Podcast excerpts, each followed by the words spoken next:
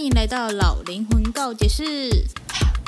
现在老灵魂已经开启会员订阅制喽！欢迎各位，不管是年轻的灵魂、中年的灵魂，还是像我一样老灵魂，都一起进入我的告解室吧。我们可以一起告解，一起探讨新的主题，一起去思考这世界上千千万万个为什么。也欢迎追踪我的 IG Y 八三一八三。我们就开始进入今天的主题吧。好，好。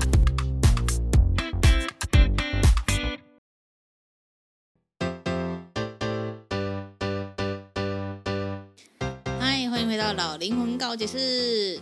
今天呢，要来聊聊有生之年最后一集了吧？我在想，应该是最后一集了。因为其他我好像没有什么太大的感想了。那最后一集呢，我想要讲一个我最俩拱、最俩拱的部分，听起来好像很糟糕诶。有一个最俩拱、最俩拱的部分。首先呢，要来讲一下就是那个郑元畅他老婆的爸妈这件事情。剧情呢，就是呃，郑元畅老婆的爸妈就是家里失火，所以借住到郑元畅他家里嘛。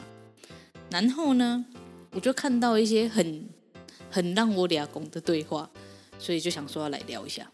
那个对话内容是那个叫岳母好了，岳母呢就跟就跟郑元畅的老婆说嘛，就说我们生你养你，就是要你们照顾我啊，就是这样讲。我觉得这个 OK 好，这个在亚洲人的传统社会就是这样，我们没有问题，It's OK 可以接受。但是呢。你不能双标啊！我在之前的很多集都讲过了，你要对小孩公平啊，你不能双标啊。但显然的那个那一对夫妻，就是岳父岳母呢，他就是双标啊。他跟女儿讲这种话：“我生你养你，你们就要照顾我。”这件事情换到他的儿子上，就是呃，郑元畅他老婆的哥哥，就跟。就跟哥哥说，嗯，不用担心啦，我们很好啦，我们过得没事啦。然后再转头跟那个郑元畅的老婆说，因为你哥哥在国外打拼，就不要麻烦他了。然后我就哈，什么概念？什么意思？为什么是就是他在国外，他就可以不用管？什么意思？你这什么意思？我们不是同样都是子女的概念吗？可是为什么我在国内，我就应该要处理你的大小事，然后被你这样？就是民配，民配就是打扰，然后我就会觉得，哎，光这一句话我就很俩拱哎，真的很俩拱。我的笔记上面还打说什么鬼？我就觉得哦，亚洲社会上真的是很多就是重男轻女的概念，那个岳父岳母就是这样的状态啊，他们就是觉得说啊，男生就是应该要呃有成就啊，然后就不应该要太麻烦他们啊，然后就觉得呃女生就应该要做好。很多事情啊，家务事啊，什么之类的，所以那个郑元畅他老婆怎么名字好长哦？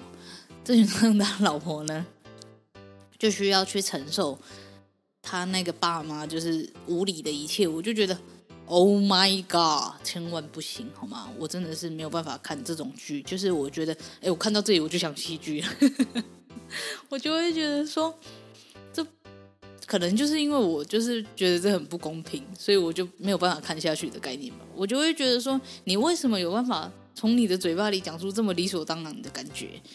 什么叫做因为哥哥在外面打拼，所以就不要麻烦他了？那你的女儿没有在外面打拼吗？什么概念？我就觉得母汤你真的是母汤，所以我我就想要来聊聊这件事情。好像也讲完了，就是我的意思，就是说你要嘛，你就对你的小孩公平对待，真的是不要就是因为什么什么哥哥在外面打拼就不要麻烦他什么的，都是你的小孩，没有一个人应该就是可能住的比较近，然后就要负全然的责任，那你就只生一个就好了。什么叫做生了两三个，然后因为你离我比较近，所以你应该要负全责？没有这样的事情啊！你同样是生我养我，你也生养。生他养他不是吗？所以我们就应该要公平啊。可可是那一对岳父岳母就不是这样啊。然后我就觉得哦，气死人，真的是气死人。所以呢，还是强调一件事情，就是如果真的没办法公平的对待小孩的话，就不要生小孩。然后，如果，呃，我觉得大家都应该有这个观念，小孩不是生下来让你们养老用的，是，就是这个观念大家应该要记在脑海里。我们每一个人都是独立的个体，如果你的生小孩只是为了你的老年生活做准备的话，那请不要生小孩。我知道上一代的观念里，他们都是会觉得说养儿防老嘛，就是这样啊。他们就会觉得说，啊，你你不结婚，你不生囝，你这样下半辈子怎么办？可是我们在这个科技这么发达的年代，我们就算没有结婚，没有生小孩，我们还是可以活得很好啊。可是为什么要为了我们老年真的是很老年的时候，去担心说？你过世，然后没有人给你旁道这件事情，这就要扯到就是旁道这件事情到底是有没有那个意义在的？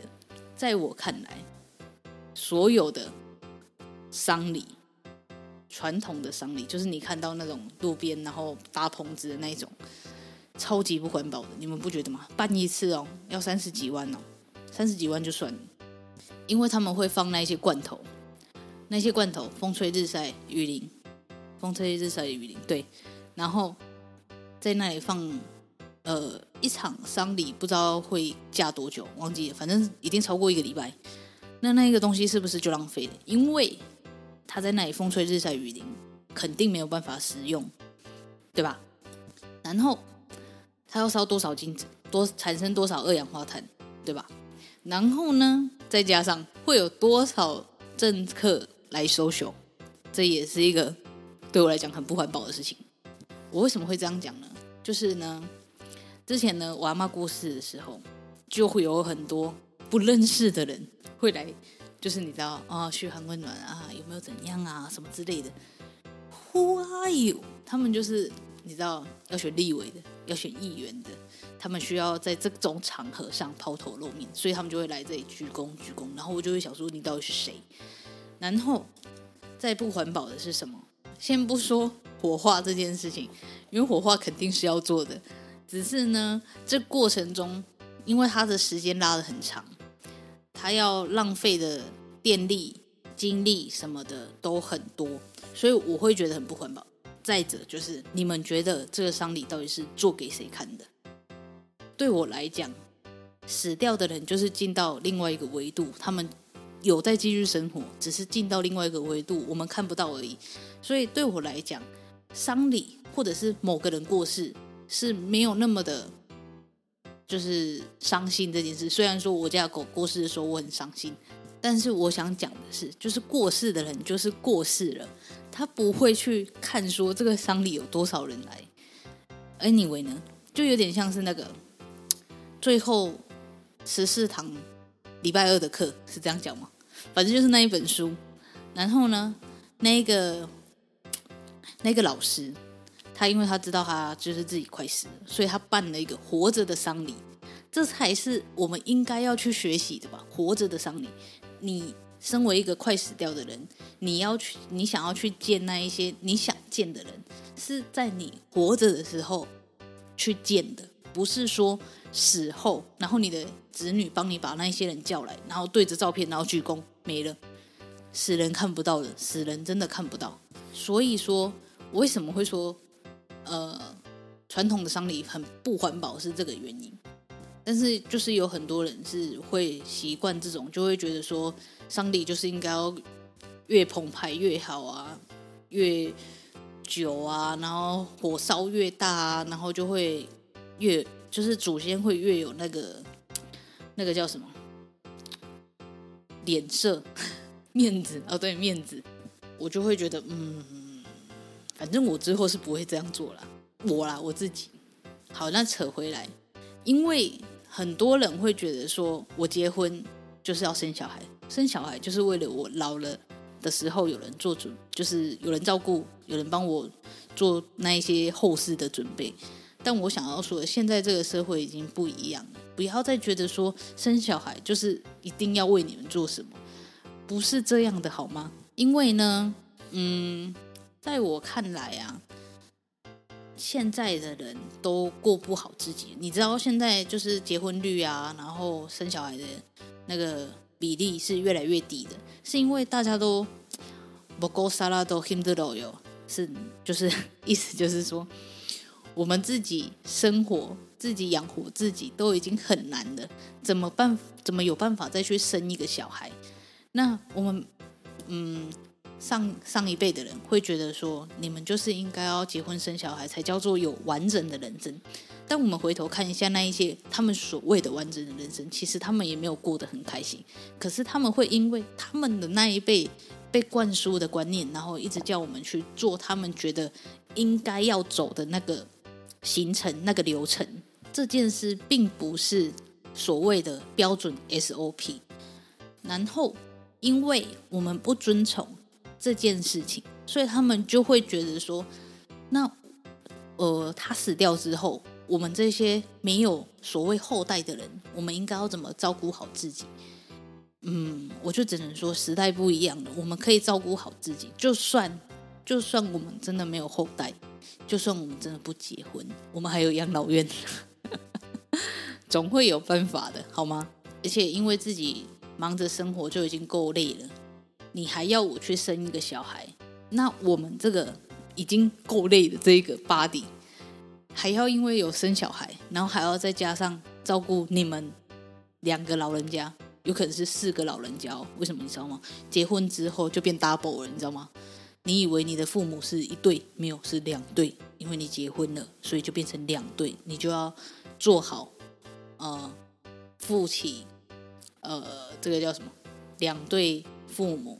一个小孩，有时候还不可能只有一个小孩的生活费用，然后你就会觉得哇，我人生好难哦。我可能想要去哪里的时候，我就会考虑说啊，我可能没有多余的金钱，或者是说，呃，他们老一辈的 SOP 就叫做说，你一定要买房，你一定要买房才会有安定的家，然后你就会觉得说啊，我这个房贷下去，我可能就没有办法再出去玩了。就会生活压力就会越来越重，越来越重，然后你的肩膀就会越来越重，越来越重，然后你就会觉得活着好累哦。这样，这个是不是扯得有点远？Anyway 呢，所以当我看到，嗯，那一个岳父岳母说，跟那个女儿说，嗯，我生你养你，你就应该要照顾我的这种标准的情绪勒索，我就会觉得很爆炸，然后再加上。你生我养我，但你也有生那个哥哥养那个哥哥，为什么哥哥就不用做这种嗯形式，会让我觉得很不公平啊？所以讲讲到对最后就是不公平这件事。所以不管是以前的人还是现在的人，你可能要生小孩，或者是你要做任何事情，或者是你的父母情绪勒索你，觉得你应该就是要怎样的时候，请去跟他们讲说。